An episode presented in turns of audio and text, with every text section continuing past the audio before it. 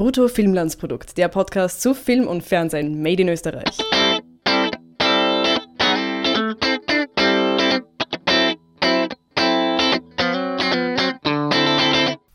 Hallo Birgit. Hallo Hannes. Ja, wir haben uns heute eingefunden, um über Trakenerblut, Schrägstrich Gestüt Hochstetten zu sprechen. Äh, erstmals in einer neuen ähm, Konstellation in diesem Podcast ohne den Harry List. Ja, und es ist die Folge 49, leider keine runde Zahl, aber trotzdem ein bisschen ein Novum, nennt man das so. Ein, ja. ein Weihnachtsgeschenk. Ein, ein Vertrauensbeweis auch vom Harry, dass er ja. da unseren, äh, seinen zwei äh, Weggefährten ihm das Vertrauen schenkt, selber eigenständig den Podcast zu hosten. Ja, wir werden über Trakenerblut, schrecklich Gestüt durch Städten sprechen. Äh, Trakenerblut ist ja der Titel, den die Serie hat auf Servus TV. Servus TV hat die Serie aber nur in Österreich äh, ausgestrahlt, auf dem deutschen auf dem deutschen Zweig des Senders nicht, sondern da wandert die Serie in die ARD, wo sie im Januar 2018 ausgestrahlt wird. Und das eben unter einem anderen Titel, nicht Trakenerblut, sondern als Gestüt Hochstetten. Und nicht wie Trakenerblut in acht 45-minütigen, sondern wie eben in der ARD üblich in äh, vier 90-minütigen Folgen. Birgit, was hältst du vom Titel und dem, der Titeländerung? Ja, also es ist oft so, dass für den deutschen Markt eben geändert wird. Ich weiß nicht, ob es wirklich so viel, ob es, äh, kommt drauf an, wie man dann direkt ansprechen will. Ich fand eigentlich Trakenerblut, außer dass es sehr schwierig zum Buchstabieren ist, sehr ansprechend. Also vor allem nach dem Anschauen, dass es ja diese Verbindung gibt zwischen dem Pferd von der, Haupt, äh, von der Hauptperson und der Hauptperson in die Richtung ist ja Blutsverwandtschaft und sowas ein großes Thema. Dementsprechend finde ich schon sehr passend. Ja, genau. Äh, mit Tragenerblut habe ich mich auch ein bisschen schwer getan. Ich habe äh, mehr als einmal mich äh, vertippt beim äh, Hashtag schreiben. ähm, aber ich, ich, muss auch ehrlich sagen, ich glaube, Trakehner, das ist auch ein Begriff, der in gewisser Weise Fachsprache ist. Also, weil ich wusste vor dieser Serie nicht, was ein Trakehner ist. Äh, und ich wusste nicht, dass es ein Pferd ist. Ja, ja, also Haflinger sagte mir was, aber auch nur, weil ich eine Mitschülerin hatte, die total verrückt war auf Haflinger. Also die, die kommen ja auch vor in der Sendung. Also die haben sehr komische Namen. Ich kannte es vorher auch nicht. Mhm. Also. Der, der, Arbeitstitel der Serie war ja Vollblut. Hm, hätte mir auch das äh, Titel gut gefallen. Bei Gestüt Hochstetten muss ich sagen, das klingt so ein bisschen Zielgruppe 60 plus mäßig. okay. Was ja, ja wiederum ja. Zur, zum, zur ARD gut passt. Ja, und das ist dann halt die Frage, ist das wirklich geeignet für die Zielgruppe? Weil ich habe mich schon gewundert während dem Anschauen, okay, wir haben eine sehr junge Protagonistin und die hat schon auch viel, viel Aufmerksamkeit, vor allem ganz am Anfang, bis noch wirklich um ihre Entscheidungen viel ging und weniger um, um ihre Familie. Dann hast du aber schon ziemlich unterschiedliche Altersgruppen, aber keiner so wirklich, wo ich sagen würde, okay, das könnte 60 plus interessieren oder vielleicht doch. Was, was denkst du da? in die Richtung. Ja, stimmt. Hast du schon absolut recht, dass die, unsere Protagonistin, die Alexandra, die ist sehr hip und cool, sage ich mal, und betont äh, jugendlich. Äh, aber ich glaube, der Rest des Ambientes ist schon so fast aristokratisch. Ja, ich würde behaupten, das ist einfach etwas, was älteren Semestern vielleicht ganz gut gefällt. okay. Ja, Birgit, willst du uns kurz erzählen, um was es bei Trakener Blut geht? Kurz die Handlung zusammenfassen, ohne zu spoilern. Um, ähm. äh, wir wollen erst später uh. in den Spoiler-Teil wechseln. okay, ähm, schwierig. Also es geht um die Mitte 20-jährige Alex, die adoptiert worden ist und eben gerade erfährt, dass ihr eigentlicher leiblicher Vater ihr ein Gestüt vermachen will. Und ähm, quasi wird das Testament vorgelesen und es gibt noch drei weitere Kinder, eben legitime Kinder sozusagen und zwischen denen wird quasi das Erbe aufgeteilt und jeder kriegt so ein spezielle, auf sich zugeschnittenes Erbe. Und der älteste Sohn, der ähm, Maximilian, hat halt damit gerechnet, dass er das Gestüt, Gestüt erbt und es war halt auch nicht klar, dass er noch eine Schwester hat und dementsprechend stellt sie da alles auf den Kopf, weil sie auch überhaupt keine Ahnung hat von Pferden und Reiten genau, das ist ja auch der, der Aufhänger, wie uns die Serie in die Welt der Pferde ähm, hineinführen will. Also äh, indem auch die Alexandra erst lernen muss, wie man mit Pferden umgeht, wie man reitet, wie man, wie, wie man sie füttert und ähm, wie so ein Gestüt überhaupt ungefähr funktioniert, hat die, kann die Serie das auch uns Zusehern ganz gut erklären. Und ich finde, das macht auch durchaus Vergnügen und Spaß, insbesondere sich den, den Pferden zu nähern. Ja, also ich bin da absolut irgendwie in derselben Rolle wie die Alexandra. Ich weiß überhaupt nichts über Pferde und ich fand das eigentlich auch ganz gut gemacht, wie die Serie dann so in zwei, drei Folgen irgendwie eine, eine Minute mal kurz in, in die Dokuschiene ging und uns erklärt hat, ja, wie füttert man Pferde, wie reitet man Pferde. Das fand ich ganz gut. Okay, also ich persönlich habe ja eher eine Abneigung gegen Pferde. Das ist schrecklich. Ähm, ich, ich hasse auch so Pferdefilme. Ich fand es sehr positiv, dass das eigentlich sich die Waage gehalten hat. Also so, auch die Leute, die, die nicht unbedingt mit Pferden so viel anfangen können, kommen da auf ihre Kosten. Das fand ich sehr positiv. Aber ich habe durchaus auch Ahnung bei so Sachen und wir haben zwei Pferde, Koppeln, Reiterhöfe in der Nähe und kann durchaus bestätigen, da wir auch schon mal mit der Schule dort waren und ich mir das angeschaut habe, dass das durchaus der Realität entspricht. Also das hatte schon, wer Pferde selber reitet oder besitzt oder da gern in, in der Nähe ist, wird sicher auch bestätigen können, dass das realistisch ist und nicht total an den Haaren herbeigezogen. Ja. Genau, aber andererseits ist ja Trakehner Blut auch eine, ein Familiendrama und sieht sich dabei durchaus schon als, als äh, Prestige-Serie, nicht zuletzt ja auch für den Sender, für den es ja die erste eigenproduzierte Primetime-Serie ist. Und das ist schon ein sehr nennenswertes Stück, weil Servus TV ja doch ein sehr kleiner Sender ist, sage ich mal, äh, für den das ein sehr, sehr großes mhm. finanzielles Unterfangen ist. Und uns liegen ja mittlerweile auch die Quoten vor, um zu sehen, inwiefern war das ein Erfolg für Servus TV. Dazu kann man sagen, ja, war es. Also den Auftakt hat der Sender mit 169.000 Zusehern gehabt und ähm, einen Markteinteil von über 5%. Also zum Vergleich, Servus TV hat im Durchschnitt so, glaube ich, 2, irgendwas oder 3. Die Servus TV Primetime-Werte hm. äh, weiß ich jetzt leider nicht. Man hat dann aber bei der Serie schon einen starken Abfall äh, Zusehern, einen Verlust von Zusehern äh, gesehen und bei der sechsten Folge haben dann wirklich nur noch halb so viele Zuseher zugesehen. Das Finale hat sich dann aber quotenmäßig dann wieder gut erholt. Ähm, ich glaube, insgesamt ist festzuhalten, dass es für Servus TV schon ein, groß, ein größerer Quotenerfolg war. Ich könnte mir aber vorstellen, dass man sich noch ein bisschen mehr Quoten erhofft hatte, weil es ja doch äh, extrem stark beworben mhm. wurde, die Serie. Und nicht zuletzt eben auch, weil sehr viel kostet. Ne? Also so eine Folge einer, einer ähm, Primetime-Serie kostet ja, was weiß ich, 600.000 Euro, sowas. Und das ist, glaube ich, für eben Service TV schon äh, ein großer Brocken. Ähm, ich wollte dich noch fragen wegen den, wegen den Einschaltquoten. Ist es nicht normal, dass es nach den ersten paar Folgen irgendwie bergab geht?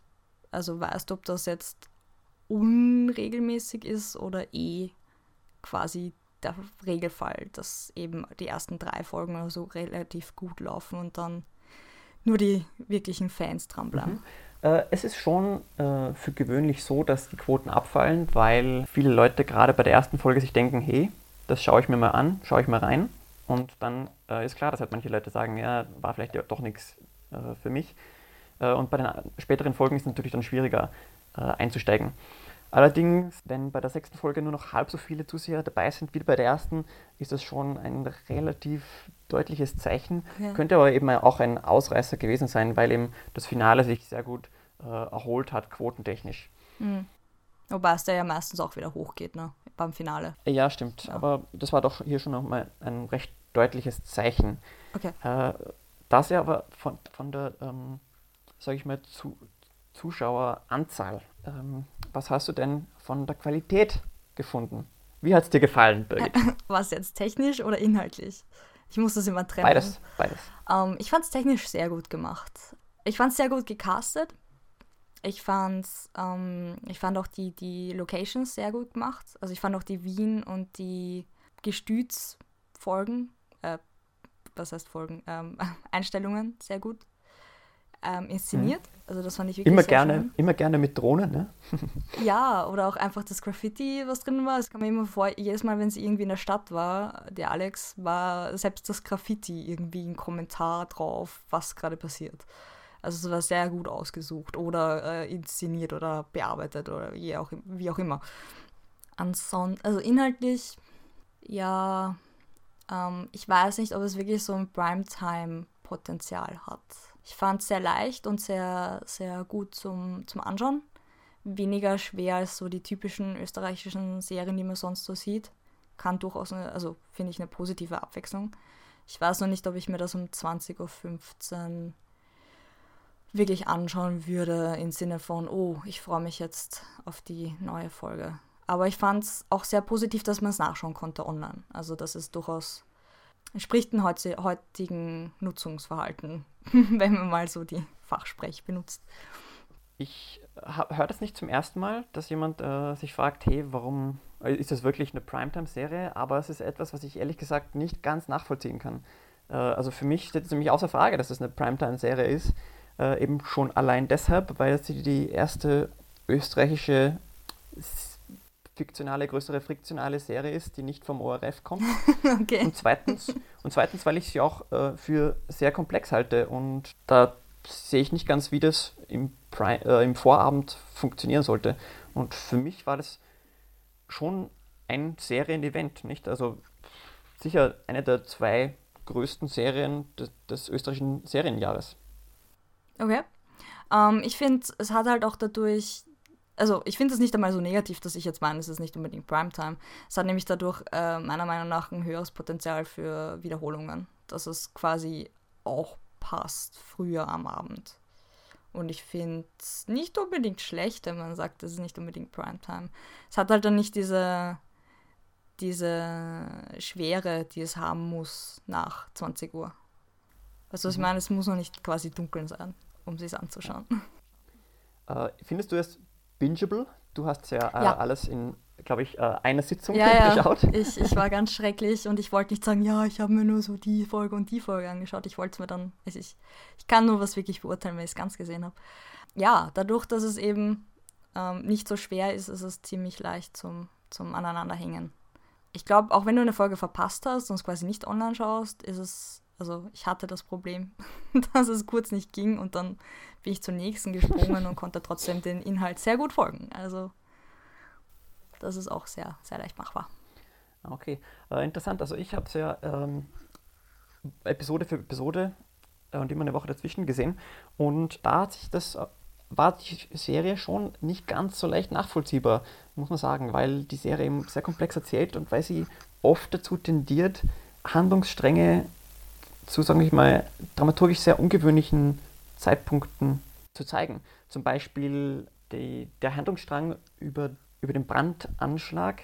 Ach, ich, ich will jetzt doch mhm. nicht zu, zu, viel spoilern. Wir reden dann in der, in der Spoiler-Abteilung ähm, dann noch drüber.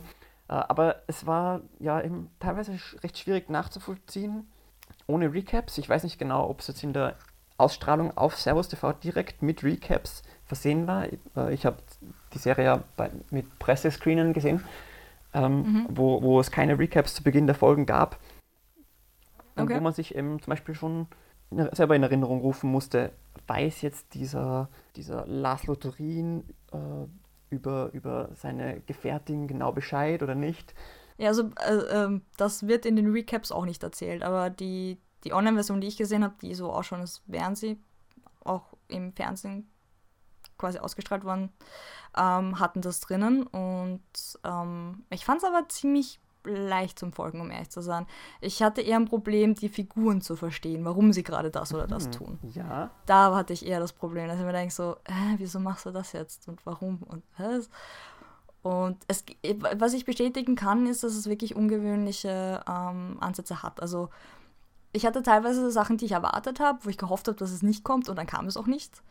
Aber der einfache Weg wäre halt gewesen, quasi das Tra Traditionelle zu machen und das hat es nicht gemacht. Und das fand ich sehr, sehr positiv. Vor allem beim Finale dann. Mhm. Ähm, ja, ich hatte auch so mein Problem mit den Figuren, vor allem mit der Hauptfigur, mit der Alexandra Winkler, mit der Erbin, die, oh, an der konnte ich leider überhaupt nicht andocken. Und zwar, weil die leider so passiv bleibt. Ja, das ist ja eins der, also, eigentlich eins der Maxime des Geschichtenerzählens, dass die Hauptfigur aktiv sein muss und aktiv ihr, ihr Schicksal in die Hand nehmen muss. Und die Alexandra Winkler ist hingegen eine, die lieber ihr Schicksal oder, oder die lieber die Konflikte wie ein Wasserfall über sich äh, hereinbrechen sieht und ähm, sich und oft. ich weiß nicht ja, sagt. Ja, genau. Und die ist einfach oft überfordert und ähm, mhm. das ist zwar nachvollziehbar, aber äh, eigentlich echt frustrierend so als zum Zusehen. Und, und man, man ich, wünscht sich, die würde sich einfach ja, mehr zusammenreißen. ich finde, sie hat irgendwie ein sehr komisches. Also, ich fand es fast bis zum, zur Mitte hin hat sie sich gebessert und dann wieder irgendwie so Entscheidungskraft verloren, ohne irgendeinen besonderen, besonderen Grund. Und wenn du darüber nachdenkst, dass sie eigentlich ja ähm, ziemlich früh ausgezogen ist und selbstständig wohnt, bevor das alles passiert, ist das noch unrealistischer, dass sie irgendwie äh, überfordert ist. Wobei, klar, ähm, gestüt erben ist wieder was anderes als für sich selber sorgen, aber trotzdem, eigentlich sollte man ihr mehr Eigenständigkeit zurechnen können. Mhm. Stimmt. Und ja. Äh, natürlich passt es ja auch passt es thematisch, ja? also dass sie äh, nicht genau weiß, was mit ihrem Leben anfangen und dann bekommt sie eben dieses Gestüt geerbt und äh, muss sich entscheiden, ja, das ist zwar total neu für mich, aber ist das wirklich was für mich? Aber dann muss irgendwie doch klarer die Entscheidung kommen, die sie ja irgendwie schon an, am Ende der ersten und am Ende der zweiten Folge trifft. Äh, ja, ähm, das ist irgendwie genau das, was, nach dem ich gesucht habe in meinem Leben. Und da muss sie aber auch bei dieser Entscheidung bleiben. Äh, ja. Aber wie wir dann ja. im weiteren Verlauf sehen, äh, irgendwie äh, ist sie sich dann doch unsicher und einerseits und andererseits weiß sie dann auch nicht recht, was tun. Und auch das macht irgendwie Sinn, nicht? Dass, also wenn man irgendwie so ein Gestüt erbt, man hat ja keine Ahnung von Tutten und Blasen. Also wie man da, oh, keine Ahnung, Heu für die Pferde äh, kriegt und worauf man da achten muss und äh, wie man die Mitarbeiter bezahlen muss und welche Mitarbeiter braucht man jetzt wirklich oder welche, welche tun einem einfach nur leid, äh, wenn, sie, wenn ihnen gedroht wird, gekündigt zu, zu werden. Aber da ja, tut sich das Trakenerblut auch nicht sehr hervor, Alexandra da irgendwie als sehr kompetent zu zeigen. Und es ist halt ihr dann immer noch alles über den Kopf gewachsen und das macht sie dann einfach nicht zu einer sehr guten Protagonistin. Und noch dazu kommt ja auch, dass sie eben ziemlich verschlossen ist und nicht wirklich mit jemandem groß reden kann. Außer mit ihrer besten Freundin Paula, die aus Wien ist und die ich eigentlich immer wesentlich sympathischer fand als unsere Heldin. ja, also ich, wie gesagt, ich finde halt, dass die ersten paar Folgen, da war sie stärker in der Entscheidung. So die allererste Entscheidung, die sie quasi trifft, die ihr quasi aufgesetzt wird, die fand ich gut. Also die fand ich wirklich gut gesetzt, dass sie sich quasi für was Kleines entscheiden muss und dann halt dadurch eine größere Konsequenz tragen muss. Das fand ich sehr, also das fand ich wirklich gut gemacht. Und dann auch die danach und ähm, ich muss sagen, bis sie dann wirklich die Geschäfte quasi übernimmt, bis dahin und dann nimmt es dann wieder ab. Aus irgendeinem Grund. Und wie gesagt, das macht für mich auch keinen Sinn. Ich fand es eigentlich sympathischer als, als du. Ich hatte eher ein Problem mit, mit, mit Max, mit Maximilian da, da war ich ein bisschen unzufrieden als Hauptcharakter. Mhm. Der, der Maximilian um, ähm, Hochstetten ist also die, der, der, die antagonistische Kraft, die äh, mhm. eigentlich überhaupt nicht will, dass die Alex da sein will. Ähm, ich war da immer relativ ambivalent zu dem. Ich fand aber schön, dass der ja. auch sehr humane Züge hatte. Ne? Also zum Beispiel, äh, dass er sein, sein Pferd so liebt. Ja, da hätte so viel mehr sein können. Also der, der hatte so viel Potenzial, ein, ein sympathischer Bösewicht zu sein quasi.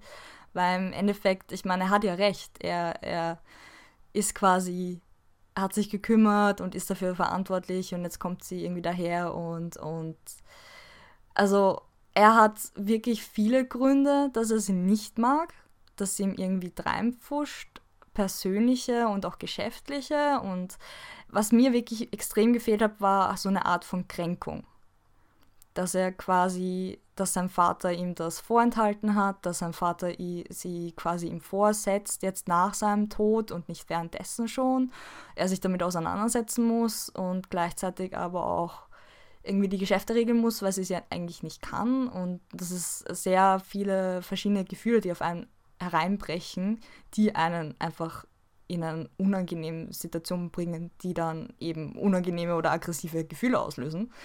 Aber da war eigentlich immer nur Aggression ihr gegenüber und nicht irgendwie vielleicht doch sie kennenlernen wollen, weil im Endeffekt ist sie ja seine Schwester und oder ja, und, und dieser er war da teilweise sehr einseitig, obwohl er viel mehr Seiten hätte zu bieten gehabt. Also das, das fand ich ein bisschen verschenkt und ach, ich mag es einfach, weil die, wenn die Bösewichte auch sympathisch sind und man mit ihm mitleiden kann und das konnte ich halt nicht mit ihm und das hat mich immer ein bisschen gestört.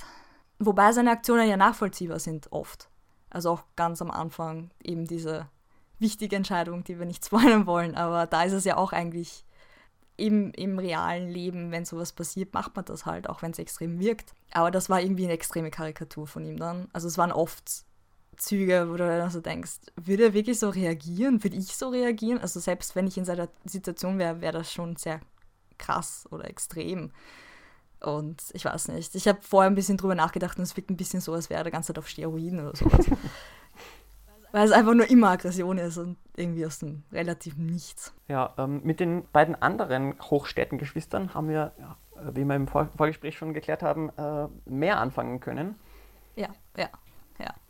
Durchaus. Das, das, also ja. meine, mein Liebling ist ja Silvia, wobei Leander mir auch taugt. Also der hat, äh, der hat einfach eine Komik drauf, das, das, das taugt mir richtig. Und sie, ich weiß nicht, war hin und weg, nachdem das ein bisschen so etabliert war, schon grunds grundsätzlich erfolgreiche Malerin ist schon mal erfolgreich und Malerin. Also ist ja sowieso schon so eine Traumvorstellung. Aber auch diese Unaufgeregtheit ihrer Figur finde ich sehr, sehr sympathisch. Hm. Äh, Leander ist ja der Bruder, der, äh, der, der Faule ist, aber der auch das große Reittalent hat, der gleich, eigentlich gleich wie Silvia relativ ambivalent Beginn unserer Alexandra gegenübersteht und im Gegensatz eben zum Maximilian erstmal schauen will, hey, wie ist die drauf und durchaus bereit ist, seine Schwester erstmal kennenlernen zu wollen, bevor man sie verurteilt. Ich fand, ich fand sie haben so, so eine natürliche Verbindung, also so eine nicht Bruderschaft, Schwesternschaft aufgebaut, obwohl sie auch oft sagen, ja, wir sind ja eigentlich Fremde, aber es ist so, sie, sie kam mir, ähm, also Silvia kam mir vor, als wäre sie so die Einzige, die sich wirklich richtig gefreut hat, schon am Anfang oder sie sympathisch fand, die Alex. Aber vielleicht auch, weil, weiß ich nicht, wie das so ist, wenn man dann plötzlich eine Schwester hat und sonst einen Bruder hat, dass man sich vielleicht freut, oh, ich habe auch eine Schwester. Das war so eine speziellere Beziehung, die relativ gut rübergekommen ist, ohne viel zu sagen. Nur durch, durch Schauen eigentlich. Genau, und sie hat ja einen wirklich äh, ausgezeichneten Love Interest, den wir jetzt noch nicht spoilern ja. wollen, aber das ist toll. das war nicht super. Das war so mein Lichtblick in der ganzen Serie, um ehrlich zu sein. Ja, für mich auch. Äh, es gibt ja kein gutes Familiendrama ohne gute Liebesgeschichten. Und ich muss sagen, Trakehner Blut hat da durchaus schon ein paar sehr schöne, sage ich mal, Paare designiert, die man, die absolut chipbar sind.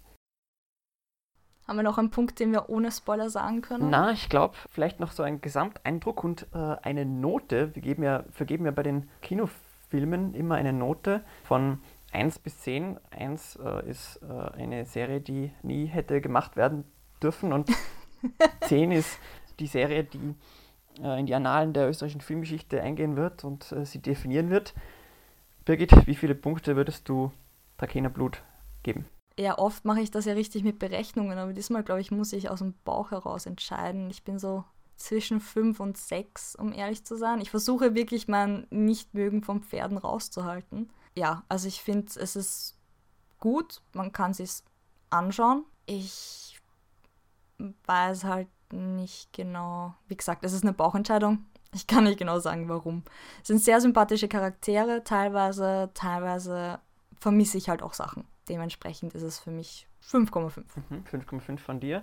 Von mir gibt es 4,5 Punkte. Also ich habe ja zu jeder Folge auch Artikel geschrieben auf Bruttofirmens Produkt und wenn man sich da die Punktezahlen, von, die von mir vergebenen, den Durchschnittswert ausrechnet, dann ist das äh, ein bisschen höher. Aber äh, ja. ich war vom Finale bitter enttäuscht. Und ja. ähm, dieses Finale, das muss ich sagen, macht mir auch im Nachhinein die Serie ein bisschen fadiger, als, als ich zu Beginn den Eindruck hatte. Äh, ich finde, äh, es gibt auch wirklich wunderbare Sachen in dieser Serie, eben zum Beispiel einige der Liebespaare. Hm, ich glaube auch, dass die Serie wirklich eine teilweise schöne Poesie beherrscht. Du hast vorhin ja angesprochen, ähm, diese Parallele zwischen der Alexandra und dem Pferd Dezember, das sie hat. Dieses Dezember, also es ist ja so, diese Drakener Pferde, die werden ja gezüchtet und da ist irgendwie die, die Reinblütigkeit äh, sehr wichtig. Und Alexandras Pferd Dezember, das ist eben so ein äh, Mischling, ein äh, Bastard und ähm, ein Halbblut. Ja, ein Halbblut, genau und deshalb irgendwie weniger wert. Und das ist natürlich genau die Parallele zu, zu Alexandra, die auch so ein Halbblut ist. Wobei, er überrascht ja vielleicht sogar. Also ja, oh, genau. man sieht durchaus auch Potenzial in ihm, genauso wie in Alexandra. Also das, das genau, ist die genau. Parallele. Und sie sind beide im Dezember geboren, deswegen auch der Name. Genau. Also das, das, diese Aspekte waren wirklich sehr schön, aber ich hatte das Gefühl, dass die Geschichte selber und äh, gerade dieses große Mysterium, die die Serie aufmacht, über das Erbe von Karl Hochstetten äh, und den Grund, warum er 25, 24 Jahre lang seine Tochter nie kontaktierte und ihr aber dann auf einmal das Gestüt schenkt. Hm, das macht die Serie in der ersten Folge als große Frage auf und kann sie leider äh, meiner Meinung nach überhaupt nicht zufriedenstellend beantworten. Und ja, das macht mir den Gesamteindruck ein wenig äh, madig. Und deshalb vergebe ich 4 bis 4,5 Punkte. Ja, ich muss auch sagen, also das, das Finale ist, hat mir auch nicht so gefallen. Aber ich finde, das ist abhängig davon, ob es noch eine zweite Staffel geben wird oder nicht. Also dementsprechend re rechne ich es nicht so stark ein wie du vielleicht. Weil ich finde, wenn es eine zweite Staffel gibt, ist es durchaus äh, akzeptabel. Wenn nicht, wäre es wirklich schade weil dann hat man da sehr verschenkt am Schluss. Genau, die zweite, äh, die erste Staffel erinnert mit großen Cliffhangern, kann man sagen, also ohne was zu spoilern. Äh, und ist nicht unbedingt äh, für sich allein gesehen schon ein zufriedenstellendes Narrativ. Die Produktionsfirma spekuliert da also offensichtlich sehr stark darauf. Äh, dass man, oder, ja, das machen sie gerne. Ja. ich bin gespannt, ob es eine zweite Staffel geben wird. Ich glaube, dass Servus TV äh, da weiß ich nicht genau, wie, wie, man das da einschätzt, aber ich glaube, dass auf jeden mhm. Fall äh, da Erfolg ähm, oder Misserfolg in der ARD eine ganz große Entscheidungsfaktor äh, sein wird. Ja, also ich weiß nicht genau, wie das finanziell ist, wie viel die ARD jetzt für so eine Serie zahlt, die sie jetzt nicht selber produziert hat, aber sage ich mal, für den Großteil seines Publikums die Erstausstrahlung liefert. Und ich weiß nicht, ob das quasi dann die gesamten Kosten für Servus TV wieder einspielt. Aber ich kann mir eben vorstellen, dass es ein großer Faktor sein wird und das wird sich dann wohl Ende Januar 2018 entscheiden. Ja, äh, damit würde ich sagen, gehen wir jetzt in den Spoiler-Teil über. Diejenigen, die sich die, Vol die Serie noch reinziehen wollen, vielen Dank schon mal fürs Zuhören und Birgit, wir sehen uns im Spoiler-Teil. Ja. So, Birgit, schön, dass du noch da bist im ja, immer noch. äh, ja, ich habe es angekündigt. Ich hatte das Gefühl, dass die letzte Folge die Geschichte wie ein Kartenhaus zusammenbrechen lassen brich, brich. Ja, das Finale war ein bisschen schwach. Genau. Magst du sagen, ja. Und zwar hat es, glaube ich, großteils damit zu tun mit diesem Centauri-Mythos. Was hältst du denn von dem? Was? Okay, na, gibt es einen Mythos? Also, was ich verstanden habe, geht es darum, dass man auf Pferden reitet ohne Sattel und dadurch besser im Springen ist. Wobei ich mich gefragt habe, ob das überhaupt geht von den Regeln her. Ich meine, ich habe keine Ahnung vom Springsport, und, aber ich, ich, ich glaube nicht, dass du ohne Sattel springen darfst. Mhm. Ähm, also, das hat mich gewundert. Äh, klar, Mythos war jetzt irgendwie das falsche Wort, aber die, die Serie macht es ja quasi als große mythische also Frage also, auf. So habe ich jetzt gemeint. Ja. Es ist, ja, es ist irgendwie diese besondere Reittechnik und äh, du sprichst einen guten Punkt äh, an. Und zwar äh, glaubt man das irgendwie, dass es da auf einmal diese neuartige Reittechnik geben kann, mit die, also die irgendwie ja, Jahrhunderte, Jahrtausende lang nicht entdeckt wurde, dass die ja. auch erlaubt ist im, im, Pferdesport und die aber gleichzeitig so einfach sein muss, dass sie äh, von Leander irgendwie innerhalb von nur ein paar Wochen oder Tagen äh, erlernt werden kann. Ja, aber er ist auch gut, ne? Also, ja, ja, das ist die Frage. Aber ja, das ist halt, aber sagen wir so, es ist grundsätzlich mal eine, eine Frage oder eine, eine, politische Frage im Reitsport am Gestüt, quasi frei mit den Tieren arbeiten oder mit Sattel und Gerte. Mhm, das stimmt. Das, das fand ich sehr interessant dass, und, und dass es quasi ein Gegenstück sein soll zu dem eingesperrten, trainierten, gezügelten Reiten. Ähm, noch ein Punkt dazu ich fand es urseltsam, dass Raphael, der, ich weiß jetzt nicht, was, er, was für eine Rolle er genau spielt, noch am Hof, äh, jedenfalls ein Freund von Leander und äh, so alt wie er, aber schon ein langjähriger Familienfreund, dass er Alexandra beibringt zu reiten ohne Sattel, weil das eigentlich schwieriger ist als mit Sattel. Also, soviel ich weiß, lasst du Anfänger nicht ohne Sattel reiten. Das macht man ja später, nachdem man schon mit Sattel reiten kann. So was ich das über, über Leute mitbekommen habe, die das selber gemacht haben. Wenn ich mich richtig erinnere.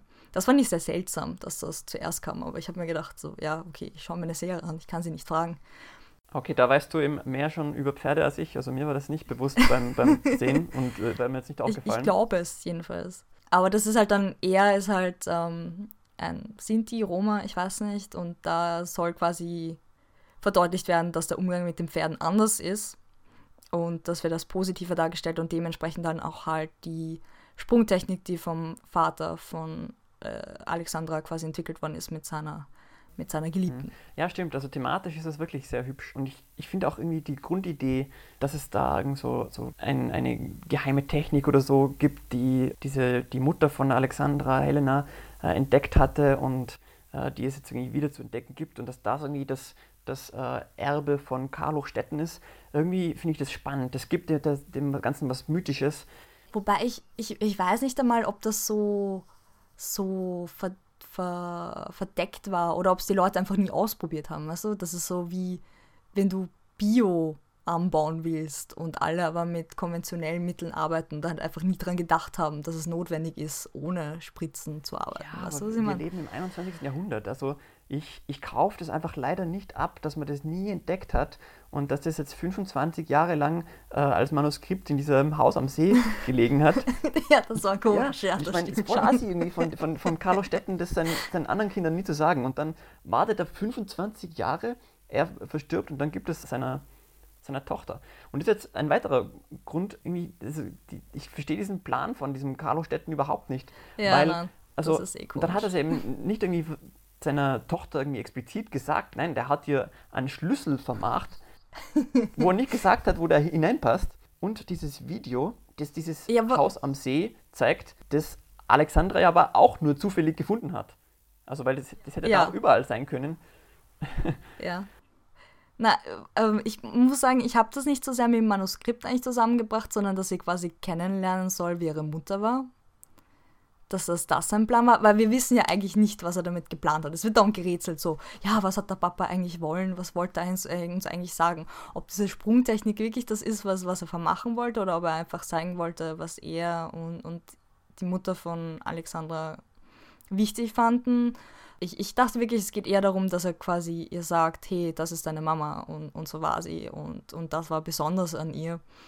Ähm, Aber warum macht er, warum das, macht er das als großes, äh, große Schnitzeljagd und, und Rätsel? Also, ja, das mit dem Haus, das mit dem Haus stimmt natürlich, dass man das nicht gleich findet. Ich meine, das Haus ist natürlich super, ja, also das ist voll schön und er hat ja. auch bei dir was total Mystisches, aber äh, der Grund, warum, warum es das gibt oder warum er das nicht klarer formuliert hat, das ist mir schleierhaft. Ich weiß nicht, ich, ich war da ein bisschen, glaube ich, ignoranter in der Hinsicht, weil da schon so viel passiert ist. Und ich habe einfach vieles abgetan, als er hat getrauert. Er hat einfach getrauert. Wobei das ist vielleicht übertrieben, dass er 25 Jahre lang trauert. Ja, eben. Ähm, oder halt sich nicht drum kümmert. Ich weiß nicht, ob es vielleicht zu schmerzhaft war und dadurch, dass er eher auch eine andere Familie noch hat, um die er sich kümmern konnte. Weil ein Punkt ist ja die Geburt von von Alexandra. Es ist ja ganz aufregend. Man sieht am Anfang so einen kleinen Ausschnitt, der in die Richtung geht, dass es halt Komplikationen gab und ihre Mutter dann verstorben ist. Die hieß Helena. Und der Vater von, von Alexandra, der hieß Karl, wenn ich das jetzt richtig habe. Genau. Ist er Karl? Ähm, ist da quasi, äh, sind sie anonym ins Krankenhaus gestürzt. Die Mutter ist quasi verblutet und er ist dann vor vollkommener Überforderung weggelaufen, obwohl seine Tochter zur Welt gekommen ist. Ähm, wo ich mir gedacht habe, okay, vielleicht war er im Moment überfordert, voller Trauer und hat dann realisiert, okay, ja, ich kümmere mich jetzt um meine Familie, wobei das natürlich auch nicht wirklich Sinn macht, warum er dann die Tochter im Stich lässt. Also es sind sehr viele Fragen, die noch offen sind. Und Alexandra ist ihm auch irgendwie nie böse darüber, oder? Also ich meine... Äh, doch. Doch, sie ist schon zeitweise enttäuscht. Aber es, es kommt nur kurzzeitig irgendwie raus. Ich weiß auch nicht, ob sie da, da, dadurch irgendwie so niedergeschlagen ist, dass sie sich dann am Schluss nicht mehr entscheiden kann, aber das wäre jetzt auch sehr konstruiert von mir rein interpretiert. Aber es ist schon, dass sie, was ich so bei dem, bei dem Moment, wo sie es gerade erzählt bekommt, wie das gelaufen ist bei ihrer Geburt, fand ich ja sehr interessant, dass sie nicht gefragt hat, ja, und was ist mit der Mutter passiert, nachdem die gestorben ist. Ja, ich glaube, die ist verblutet, nicht, dass sie oder? gleich. Ja, nein, aber, aber sie wusste ja nicht, wie sie heißt zu dem Zeitpunkt, mit Nachnamen und allem.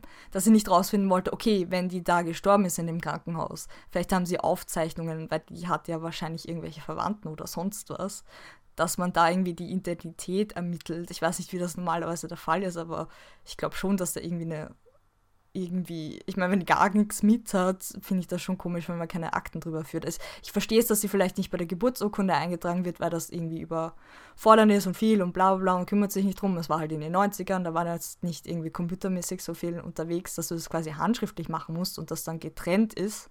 Aber die Möglichkeit, dass das quasi in den Sterbeunter äh, Urkunde noch drinnen stehen wird bei der Mutter, äh, wäre schon auch gewesen, dass sie gar nicht danach gefragt hat, nach ihrer Mutter, nachdem sie schon weiß, wer ihr Vater ist, fand ich sehr seltsam. Mhm, stimmt, guter Punkt. Und das kam dann irgendwie so sehr günstig, dass das dann bei dem Manuskript in diesem Haus am See lag. Also, das war so, hätte sie nicht äh, hätte sie das nicht gefunden und nicht gefragt, wäre sie nie draufgekommen. Vielleicht schaue ich zu viel Krimis, aber irgendwie wäre so meine erste Frage, ja, wissen Sie den Vollnamen meiner Mutter oder wissen Sie, ob die überhaupt Helena hieß, weil wer weiß, ob das überhaupt dieselbe Frau war. Ne? Mhm. Ja. Die, die ist, sie ist keine besonders gute Detektivin. Gut, dass sie ihr Pferd hat, weil ja. das findet alles. Genau, das findet das Haus am See und. Und Kanister. Ich glaube, sie ist auch zum Kanister gegangen und irgendwie. Nee, ich glaube, das, das war die Silvia, die das äh, ganz zufällig mitten im Wald äh, gefunden hat. Ja, aber es war auch in der Nähe von diesem Anschlag, also es hat schon Spürsinn bis zum geht nicht mehr. Mhm wo waren wir am Anfang? Genau, die Fragen wegen, wegen dem Erbe und so. Genau, genau, was ich noch zu Centauri eben sagen wollte, was ihm da auch nicht ganz funktioniert ist, dass die Serie es nicht darstellen kann. Also was da jetzt genau anders ist, besser. Also was man, mhm. wieso man da jetzt vier Sekunden schneller reiten kann. Weil das ist ja äh, Unsumme. Also das ist ja unglaubliche Summe. Das ist ja absolut unglaublich. Und klar, ist, die Serie tut sich schwer, einerseits, weil eben die Darsteller, so Laurenz Rupp, der den Leander spielt, der, der kann schon reiten, aber den kann man jetzt auch nicht für die Dreharbeiten zu einem perfekten Sprungreiter machen, der irgendwie die mhm. größten Kunststücke vorführt. Und da muss halt die Kamera eben dann immer, ähm, immer auf, von weit weg aus dem Rücken äh, schießen oder immer genau äh, unterhalb des Kopfes. Das einerseits, ja, aber, aber, andererseits, ja, man hat eben nie genau betitelt, was ist dieses Centauri jetzt? Ja, ich fand das auch sehr seltsam, dass der Leander da, da, besser drin war, weil ich dachte eigentlich, dass es darauf hinausläuft, dass, dass Alexandra reiten muss, da sie dieselbe Statur hat und vielleicht auch das Gewicht, weil ich dachte ja, es ist vielleicht schneller, weil du keinen Sattel brauchst und dadurch das Pferd leichter ist. Mhm. Ja, ich dachte auch, äh, und dann habe ich mir gedacht, ah, okay, der Leander übernimmt jetzt das Reiten am Turnier, aber der kann dann aus irgendeinem Grund nicht, was dann auch wirklich mhm, geschieht. Ja. Äh, und dann muss Alexandra einspringen. Aber gleichzeitig finde ich auch, äh, das wäre auch unrealistisch gewesen, dass die Alexandra jetzt innerhalb von sechs Wochen so gut reiten lernt. Äh, das hätte ich auch ja. absolut abgekauft. Ich glaube, das ist eher so ein Setup für die Staff zweite Staffel. Ja, dass voll. die Alexandra wieder, also noch besser reiten lernt und dann dieses äh, Centauri eben selber auch lernt, mit Hilfe von diesem mysteriösen Onkel, der dann in der letzten Szene äh, auftaucht. Ja, das war auch schräg. Und Grundsätzlich ja, gleich, die letzten zwei Folgen. Ja, Entschuldigung. Und dann am Ende der zweiten Staffel in einem großen Turnier irgendwie die Maggie los besiegt. Ja, ich glaube, das, das kann man so sagen. Das wird wahrscheinlich in der zweiten Staffel passieren.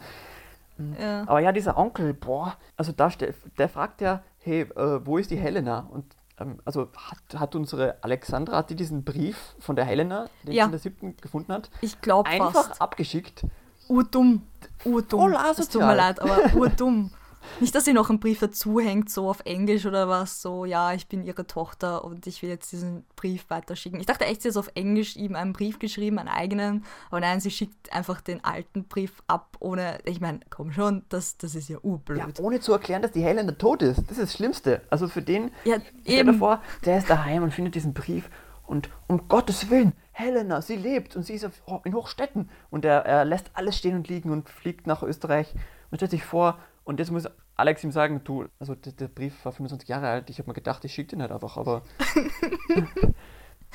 ja, extrem dumm. Also nicht einmal irgendwie Datum drauf oder so, dass er das checken wird oder also wenn man sowas macht, kommt mindestens noch ein zweiter Brief dazu, wo man sagt, wer man ist und, und warum man das abschickt. Ja, und dass die Helena also tot das, ist das eben. Ja gar Ganz nicht. wichtig. Ja, voll. Aber, aber also. andererseits auch cool, dass dieser Sven Bodin jetzt mit von der Partie ist und ich könnte mir sehr gut vorstellen, dass der irgendwie... Schaut auch sehr gut aus. Oh ja. Der, äh, der Alexandra jetzt irgendwie ein, ein, neuer Reitlehrer wird einerseits und andererseits äh, als, als Portal zur Vergangenheit führt und um noch mehr über die Helena rauszufinden. Ja, das fand ich nämlich auch sehr komisch, dass nachdem die Alexandra eigentlich quasi gemerkt hat, dass ihre Familie, ihre neue Familie sie nicht will, die von ihrem Vater, dass sie nicht mehr dahinter war, noch rauszufinden, ob sie vielleicht auf der mütterlichen Seite eine Familie hat, die sie haben möchte. Äh, weil sie ja eigentlich nach einer Familie sucht und nicht unbedingt nach einem, An also nach einem Gestüt, sondern nach einer Familie. Und wenn ich die dort nicht finde, warum schaue ich nicht auf der anderen Seite, wenn ich es irgendwie rausfinden kann? das fand ich auch irgendwie so, naja, irgendwie. Naja, stimmt. Könntest du ja, na, naja. Ja, was mich, glaube ich, noch ein bisschen verwirrt an diesem Sven Bodin ist, oder zumindest an meiner Theorie, dass der jetzt irgendwie der große Reitlehrer wird, der äh, über Centauri was weiß. Und der weiß nämlich was auch über äh, Centauri, diese, diese Reitkunst, weil das, das war in, in diesem Brief, den die Silvia da von der Helena verlesen hat, da wurde das deutlich. Aber das Problem ist irgendwie, dass das Lernen, dass ich dieses Centauri schon so einfach selber beibringen konnte. Und da bin ich jetzt nicht ganz sicher, inwiefern jetzt hier dieser Sven nochmal was dazugeben kann, dazu beitragen kann. Also ich dachte eigentlich weniger daran, dass er Reitlehrer wird. Ich, ich finde ihn ziemliche Wildcard, also so, ein, so eine Joker-artige Figur, die einfach auftaucht, um, um noch mehr Konflikte reinzubringen. Ich, ich kann ihn sehr schwer einschätzen, wie er sie jetzt reagieren kann. Wobei ich schon glaube, dass er wahrscheinlich irgendwem unterstellt, dass sie am Tod seiner Schwester schuld sind. Irgendwie, irgendwas ist da wahrscheinlich noch. Weil ich finde auch die Anna, diese Hausdame, Hausfrau, die da arbeitet, die verhält sich sehr komisch. Aha, da ist auf jeden Fall auch noch sehr komisch. einiges zu erzählen bei der.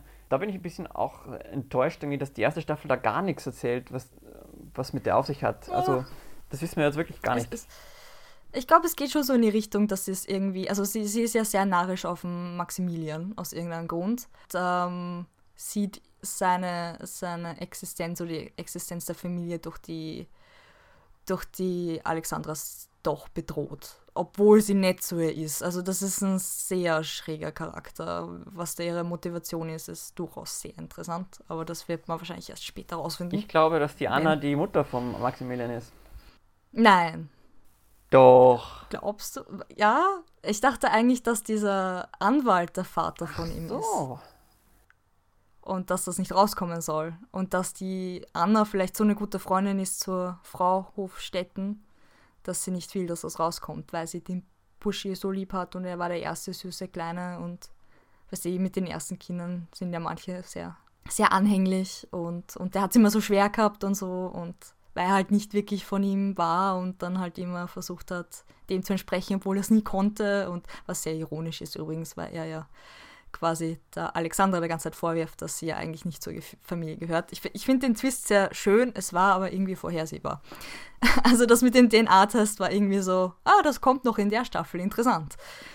Ja, ich, ich fand es auch ein wenig vorhersehbar. Also ich, ich hatte irgendwie auch schon in der dritten Folge oder vierten Folge so spekuliert, hey, wahrscheinlich ist dieser mhm. Maximilian gar nicht Teil der Familie. Aber es ist jetzt irgendwie mehr aus einem dramaturgischen Grund, weil halt das so ähm, dramaturgisch nahrhaft ist, dass natürlich ausgerechnet derjenige äh, nicht Teil der Familie ist, dem es am allerwichtigsten ist. Ja, okay, ich bin erst drauf gekommen, wie die Mutter nicht wollte, dass er einen DNA-Test macht. Das war irgendwie sehr verräterisch. Ja, das auch, stimmt.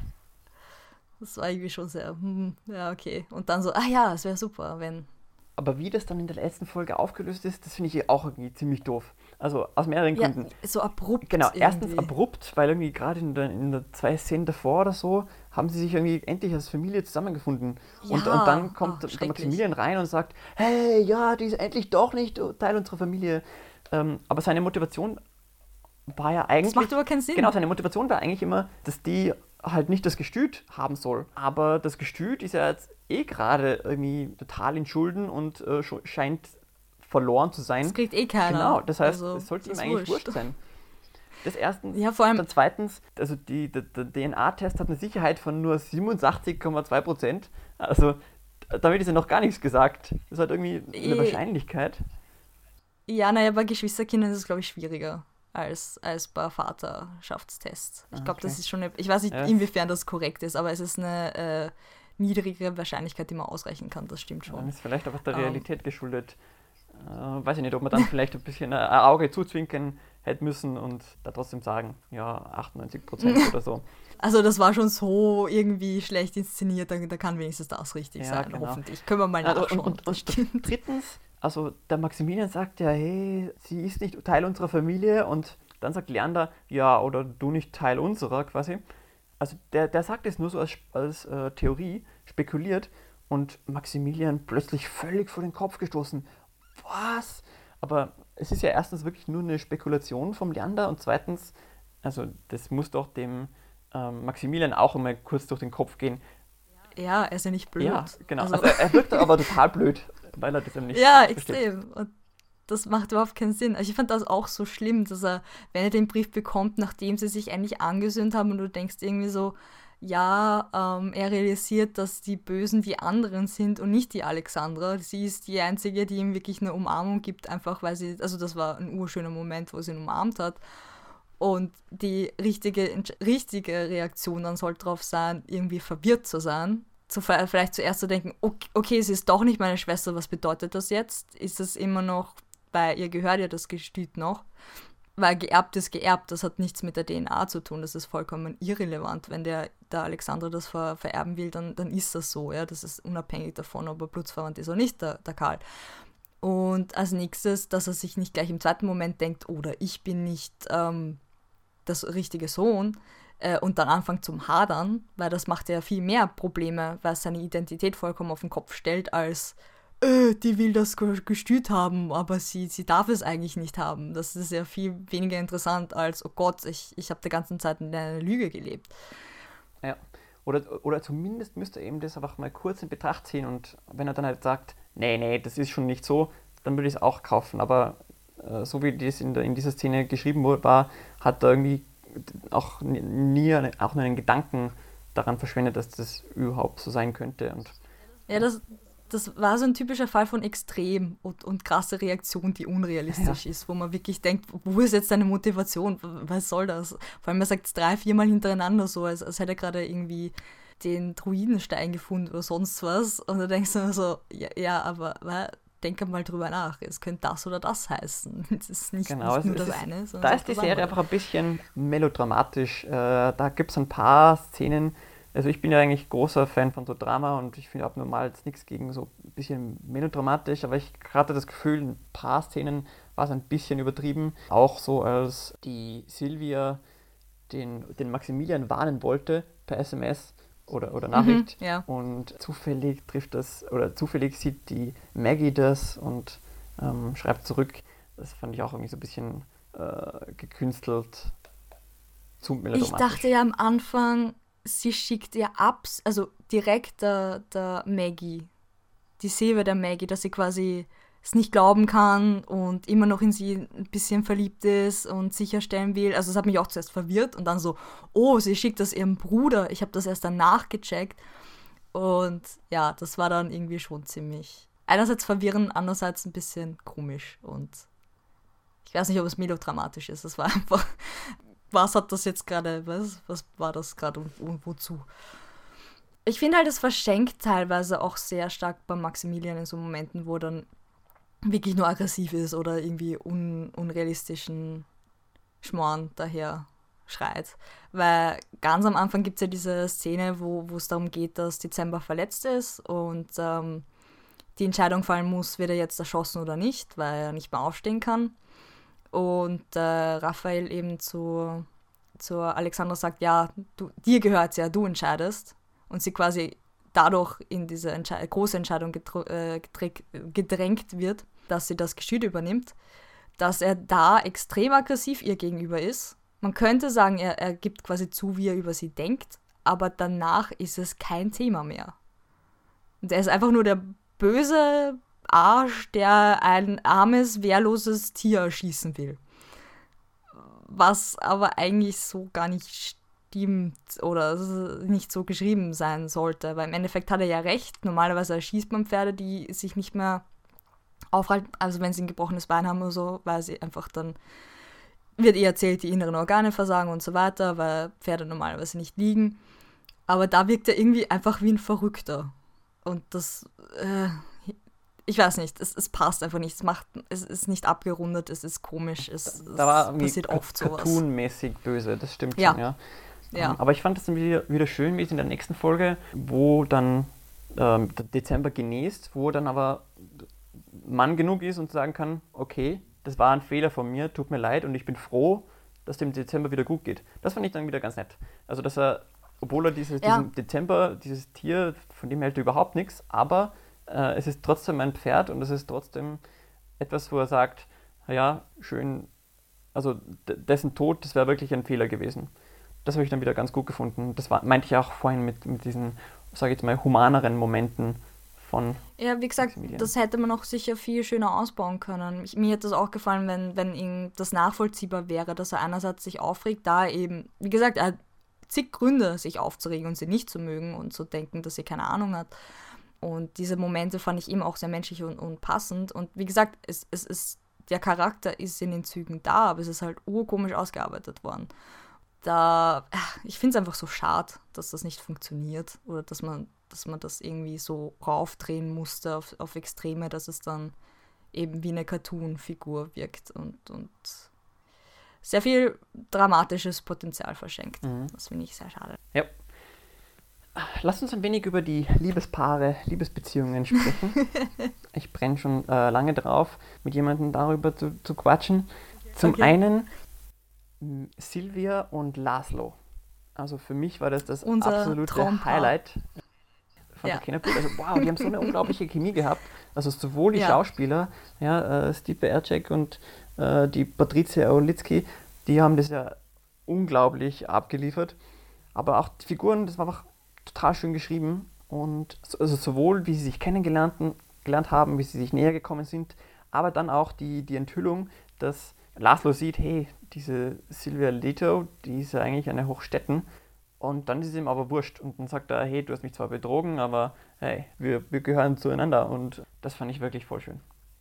Nein, eigentlich hat sie nur geschnüffelt und sie dachte, sie hat es ihrem Bruder weitergeschrieben, aber im Endeffekt hat sie es ja, obwohl sie es nicht weiß, niemandem weitergesagt. Somit hat sie ihn technisch gar nicht nein, verraten. Nein, nein, nein. Also das ist schon, äh, die Intention zählt da und sie wird dann auf jeden Fall hintergangen. Ja.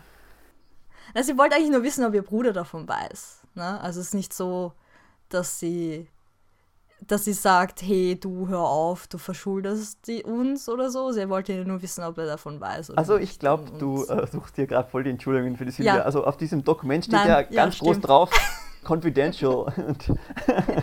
ja, aber komm, weißt du, wie Leute ja nur ihr Bruder und, und sie selber. Und, und, und man Maggie. sollte ja auch eigentlich eigentlich ein Passwort wissen, wenn man zu einem Schließfach will und die Leute sollten einem nicht helfen. Social Engineering ist ja überhaupt nicht irgendwie so ein Ding und so. Ähm, ja, nein, es stimmt schon, dass, dass er da ärger reagieren hätte können und er aber selber auch Gewissensbisse hat und dadurch das okay findet und ich will, also wenn es eine zweite Staffel gibt, würde es mich interessieren, wie es mit denen weitergeht. Ich muss schon sagen, das war da, wo ich emotional am, am ehesten noch äh, mitgegangen bin. Die anderen Sachen, muss ich sagen, haben mich nicht so berührt. Das war wirklich so, so ein Ding, wo ich mich immer gefreut habe, wenn dann Szenen zwischen den zwei waren, weil das wirklich super funktioniert hat. Eben Silvia als, als Figur an sich schon, die Darstellerin, boah, das war einfach.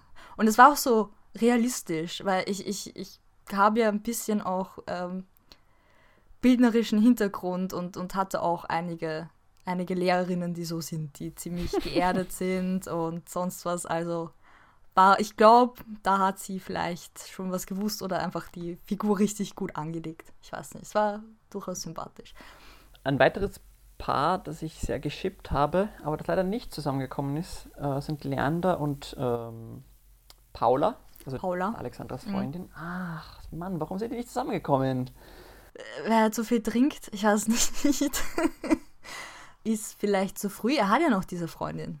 Ja, aber. Oder nicht? Diese doch, Maya. Ja, doch, diese Maya, die, mit denen ist er schon noch zusammen, aber kaum die ist doch nichts gegen die Paula. Ja, aber die Maya mag ja ihn weniger und er ist noch ziemlich verknallt in die Maya. Also Paula ist schon toll, aber vielleicht ist er einfach einer der wenigen in dieser, in dieser Serie, der einfach treu ist und Leute nicht verrät. Na, komm, äh, für die, für die, für die Paula. Ja, nein, sie ist eh herzig und ich finde sie auch super. Ich finde auch, wie das sich aufbaut. Aber ich finde schon, es ist auch okay, den Zweien vielleicht mehr Zeit zu geben, damit das nicht alles auf einmal funktioniert. Weil sonst ist es ja auch fad, wenn, wenn dauernd alle um dich herum zusammenkommen. Du brauchst auch ein bisschen Vorlaufzeit bei recht. anderen, damit das zeitversetzt ist. Ne? Da hast du absolut recht. Das wäre schon auch ja, irgendwie komisch gewesen, wenn jetzt am Ende der letzten Folge wirklich alle Pärchen zueinander gefunden hätten. Ja, dass das, das ein riesen Zusammenschnitt von sechs Szenen ist. Ja, waren, waren eh schon drei. Kurz, war eh schon drei und mit kurz dazu sagen, dass das urorg ist, dass in, in Folge 7 ist das ja. Und ich schaue mir das so an und so, was? Wieso ist das jetzt? Was? Was? Wieso? Was? Also ich hatte sehr viele Was zum Teufel und warum passiert das jetzt Momente in den zwei, letzten zwei Folgen, oh, ja. wo ich einfach nur verwirrt war. Ja, kann ich nur bestätigen. Ich hatte auch so die ganz uh. äh, ständig so Momente, wo ich mir gedacht, hä? Oder what the f Also bei mir ist eh. Einfach ja. nur, hä? Sicher? Soll das so sein? Was? Ja, mein, mein Drehbuchprofessor der hat immer gesprochen von Oh wow-Momenten und, und Geh bitte-Momenten. Und ich muss sagen, es gab. Das war keins von beiden. Es gab zweierlei, es gab zweierlei. Also beides gab es recht viel in den beiden letzten Folgen. Ähm, jede Menge Oh wow-Momenten und äh, leider noch mehr äh, Geh bitte-Momente.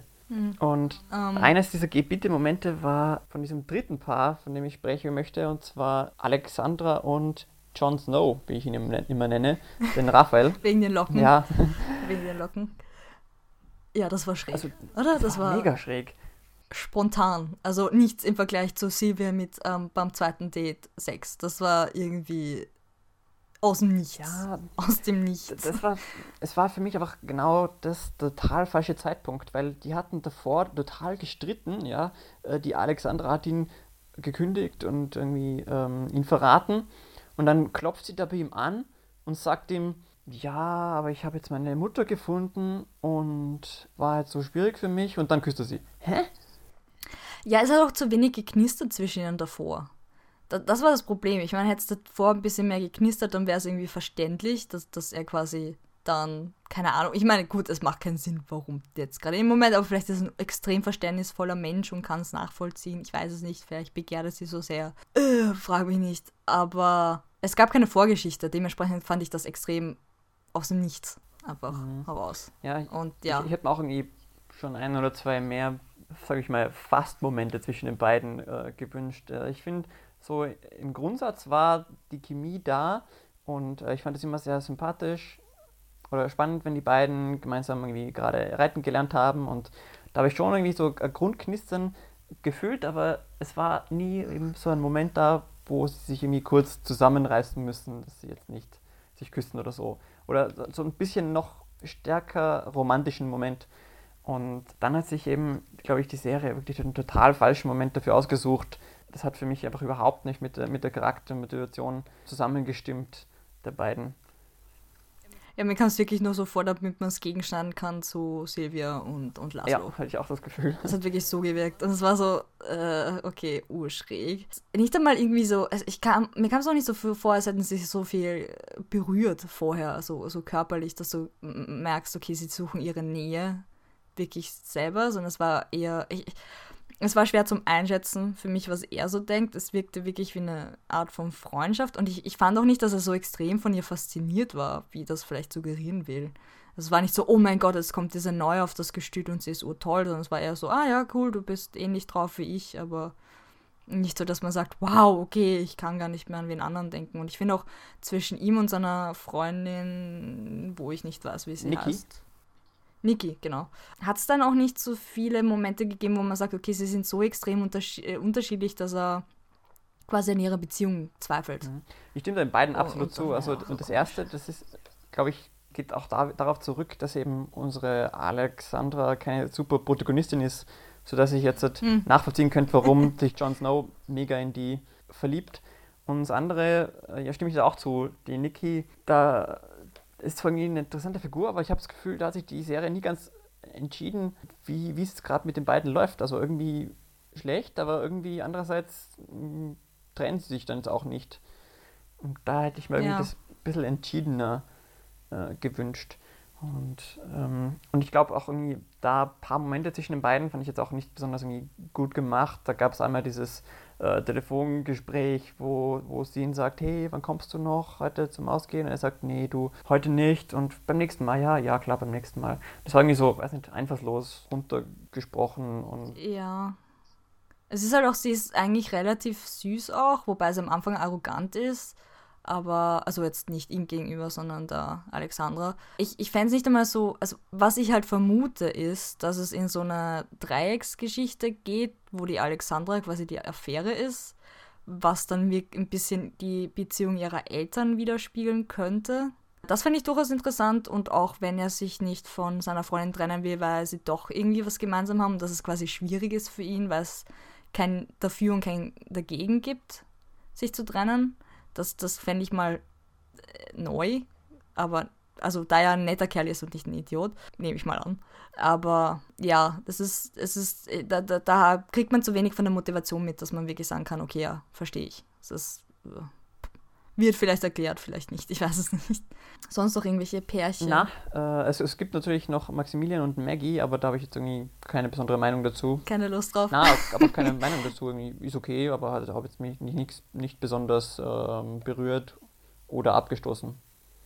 Ich fand ja Maggie und Sylvia interessant. Ja, stimmt, stimmt. Oh, Maggie, das war, Maggie hat ja über, über, überhaupt gleich mit drei Hochstädten was gehabt. Äh, ja, wow. das war schräg. Also vor allem, ich hätte, das hätte ich fast besser gefunden, wenn das ein bisschen besser aufgebaut worden wäre, dass sie quasi auch mit Karl was hatte. Ich dachte zwischendurch, vielleicht ist sie die Mutter von Alexandra, weil technisch würde es gehen, also rein rechnerisch würde es funktionieren. Ähm, aber das ist zu wenig oder auch nicht. Ja, also aus Theorie stimmt das. Na, es ist, glaube ich, Helena. Also ich glaube nicht, dass es sie noch wer sein sollte. Sonst, das wäre ein cooler, cooler Twist gewesen. Es ist wenig angedeutet worden, dass er quasi ja so extrem das Herz. Also es ist dann so rübergekommen. Also was heißt rübergekommen? Ich habe mir gedacht, dass er sie so verletzt hat, dass sie dann zu dieser Person geworden ist, die sich eben an allen und jenen und vor allem an den Hochstädten äh, rechnen wollte, äh, rächen wollte das war nicht gut genug. Also äh, es hätte ein bisschen mehr Aufbau braucht, dass es mehr einschlägt, meiner Meinung nach. Es kam auch ein bisschen spontan, geständnismäßig rüber. Dass sie auch was mit dem Vater hatte quasi. Ja, stimmt. Aber, aber ja, die hat, die hat mit mehreren Leuten was. Also da, da, da gibt es verschiedene Kombinationen, wenn man das wirklich möchte. Weil um ehrlich zu sein, ich, ich finde es ein bisschen gruselig. Sie hat dann ihren Blick drauf. Das, das macht mir Angst ein bisschen. Hast du noch irgendwelche Pärchen? Nee, äh, keine Pärchen okay. und sonst bin ich jetzt auch schon durch mit allen Punkten, die ich machen wollte. Hast du noch was? Ich hätte noch ja, einen Punkt. Bitte. Ja, und zwar zu dem Pferd, Pferde-Mensch-Beziehung zwischen Alexandra und Dezember. Da sind wir, glaube ich, ein bisschen wenig eingegangen. Ich fand das so schräg. Also, wir haben ja schon erzählt, dass Dezember am Anfang verletzt wird durch eine Explosion. Das ist auch ein großes Thema und so weiter. Aber ähm, das Pferd ist halt so verletzt am Bein, dass es nicht mehr aufstehen kann. Und äh, Alexandra entscheidet sich ähm, aus Tierliebe dafür, dass sie quasi einen Tierarzt holen und, und somit auch, dass sie quasi die Verantwortung übernehmen will über das Gestüt. Das Pferd liegt dann aber fast einen halben Tag im Stall und der Tierarzt sagt halt, ja, es wird sterben quasi. Also wenn er aufsteht, überlebt er es, aber wenn er liegen bleibt, dann wird er elendig quasi dahin siechen und sterben. Und das ist auch ein Punkt, um halt herauszustellen, dass ähm, Alexandre keine Ahnung hat von Pferdezucht und von Pferden grundsätzlich und äh, Moser eben der Handlanger quasi von Maximilian äh, reibt es dann auch ziemlich rein, dass sie halt keine Ahnung hat und dass sie am besten wieder gehen sollte und Maximilian stichelt da auch öfters, dann auch später, und in dem Moment, wo, sie, wo der Tierarzt quasi sagt, okay, wir müssen ihn jetzt einschläfern, gibt sie quasi Dezember so mental Befehle aufzustehen. Und kurz in dem Moment, bevor die Spritze das Fleisch berührt, melodramatisch, winkt sich das Pferd hoch und steht wieder. Und ich fand das so unnötig, weil es wäre schon cool genug gewesen, dass sie einfach quasi so eine Empathie hat und so eine Beziehung zu Pferden hat, die ja quasi genetisch vorgegeben ist, was ja schon besonders genug ist, dass sie einfach dadurch, dass sie bei dem Pferd bleibt, dass dann irgendwann mal selbstständig aufsteht, oder sie, also ohne dass quasi die angesetzte Spritze schon da ist, oder sie sagt, na, warten Sie noch einen Moment und dann in dem Moment das Pferd aufsteht. Aber dieses magische Befehlen quasi fand ich sehr übertrieben. Ich weiß nicht, ob es noch irgendwann in diese Richtung gehen sollte, aber ich würde es eher abraten, weil ich das, das finde ich ein Aspekt, den die Serie nicht braucht. Ich habe das jetzt nie als äh, große, großen Magic Moment, sage ich mal, gesehen. Aber was ich da auch bemängel, habe und zu bemängeln habe, ist, dass dieser Konflikt eben, oh, wird das Pferd wieder aufstehen oder nicht, das ist äh, schwierig zu dramatisieren, weil also entweder es steht auf oder nicht und da kann, man, kann jetzt die Alexandra selber nichts machen. Und ähm, das zeigt mir einerseits wieder, dass Alexandra nicht so gut als aktive Protagonistin funktioniert, ja. aber andererseits, ja, ist es halt etwas, was dann irgendwie so, so beliebig erscheint und wo man es irgendwie nicht mitfiebern kann, wo man nicht hoffen kann, hey, hoffentlich schaffen es unsere Protagonisten. Und äh, deshalb wirkt es dann auch so, ach, jetzt ist er dann halt aufgestanden, aber wirklich Spannung kommt dann nicht auf. Und ja, ja klar macht man das irgendwie so dramatisch in letzter Sekunde. ja, wie gesagt, das könnte man auch besser inszenieren, dass es nicht so lächerlich wirkt, weil es braucht ja nur sagen, na, warten es noch oder so, nein, warte und dann in dem Moment, ja, das, das wäre wenigstens, aber kurz davor fand ich sehr arg. Nein, ich, ich hätte halt, was ich klassisch erwartet hätte, ist, dass sie einfach in dem Stall bleibt, aber sie, sie geht ja raus spazieren, so als wäre sie relativ wurscht und dann kommt sie wieder zurück und aber so eine, so eine Montage, wo sie quasi wartet und dieses Heu dreht und das Tier beobachtet und sich denkt, na, nein, steh auf, komm schon, bla und da ewig lang drinnen bleibt, das hätte ich irgendwie erwartet und hätte es auch besser aufbaut, die Spannung, ob das jetzt stirbt oder aufsteht. Aber dass das dadurch, dass sie quasi rausgeht und was anderes macht, nimmt das irgendwie das weg. Keine Ahnung, das war wirklich schräg inszeniert, meiner Meinung nach. Ja, und äh, also eben, dem hat es auch irgendwie Spannung, an, an, Spannung gefehlt. Ja, ja. Und auch, ähm, sie redet ja dann mit dem Pferd und, und dass das Pferd nachgeht wie so ein Hund und aber dass sie vorher fragt das Pferd, ob sie aufsteigen darf und das Pferd dann nickt, fand ich auch ein bisschen lächerlich. Ich fand irgendwie ganz weil, schön. Ja, aber es war schon sehr gestellt irgendwie. Ich fände es ja wirklich, also ich, fänd, ich finde ja die Beziehung zwischen ihr und dem Pferd schön und dadurch, dass sie diese Parallele haben, dass sie quasi vorbestimmt füreinander sind und so weiter, finde ich sehr schön, aber man kann es auch mit ein bisschen weniger machen. Es gibt ja Leute, die wirklich einen Draht zu Tieren haben und das wird halt auch Alexandra dafür bestätigen, dass sie das Gestüt übernimmt, weil sie einfach dieses Bauchgefühl hat für Pferde.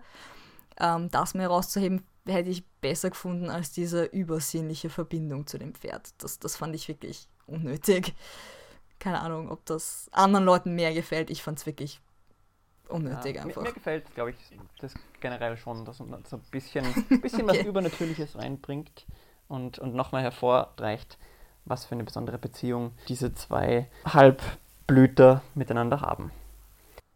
Ja, aber sie nutzt ja sonst nirgends. Das finde ich halt schade, dass es nur beim Pferd funktioniert und sonst, sonst nirgends. Dann ist es nicht sehr übernatürlich, dann ist es einfach eingebildet. Kommt mir vor, weißt du, was ich meine? Dementsprechend, ja. Aber ja, die Beziehung zwischen den beiden ist schon schön. So, gut, Birgit, wir haben uns jetzt ganz schön verplappert. Naja, ein bisschen drüber. Es war schön mit dir wieder, äh, nicht wieder, sondern mit dir zu sprechen, mein ähm, Podcast. Das erste mit, Mal, ja. Genau. Podcast. Mit Produkt wird es natürlich weitergehen. Äh, ich hoffe, wir werden auch mal wieder gemeinsam eine Show machen. Ja, ich finde es ich find's sehr schön. Ich, ich fand es sehr angenehm als erste Folge gemeinsam. Schauen wir mal, wie das Ergebnis wird. Genau. Und ich, werde, ich hoffe schön, ich glaube, es wird schön. Genau, und wir würden uns natürlich auch interessieren, was habt ihr von Trakehner Blut gehalten? Stimmt uns zu. Birgit, wo kann man uns erreichen?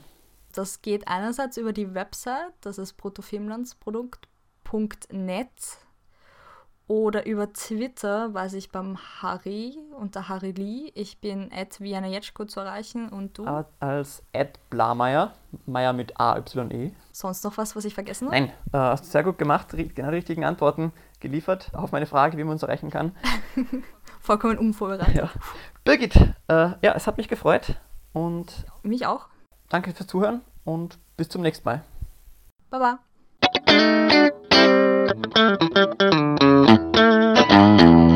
bruttofilmlandsprodukt.net